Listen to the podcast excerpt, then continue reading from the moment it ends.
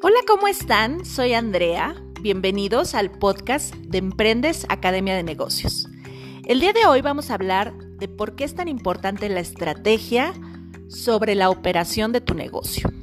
La mayoría de los emprendedores pasa muchísimo tiempo o el 100% de su tiempo en la operación de su negocio y no dedican tiempo a la estrategia.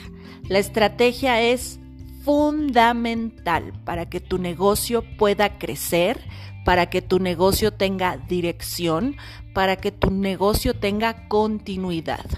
Yo te invito a que dediques por lo menos 15 minutos diario a trabajar en la planeación estratégica de tu negocio.